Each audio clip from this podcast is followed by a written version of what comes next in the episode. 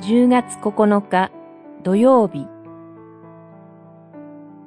神が与えられた時を思う。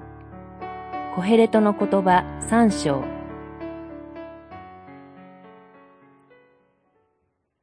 何事にも時があり、天の下の出来事にはすべて定められた時がある。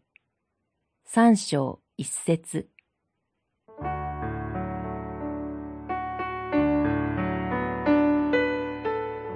すべて虚しいとしか思われなかった人生の一つ一つの時を、神が与えられた時として捉え直してみましょう。その時、神はすべてを時義にかなうように作り、また永遠を思う心を人に与えられたことに気づくことができるかもしれません。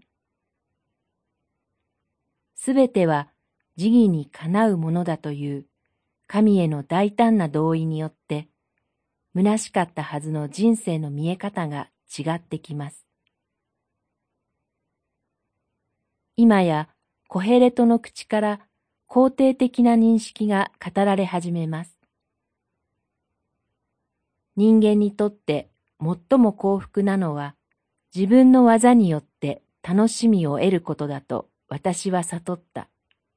それが人間にふさわしい文である。その根底にあるのは、人誰もが飲み食いし、その労苦によって満足するのは神の賜物だ、という認識です。すでに二章二十四節で予感されていた認識が、ここのところで一層強い確信になりました。それは、私は知った。すべて神の技は永遠に不変であり、付け加えることも、除くことも許されない。そして、神は人間が神を恐れ敬うように定められたのだ、という高らかな確信です。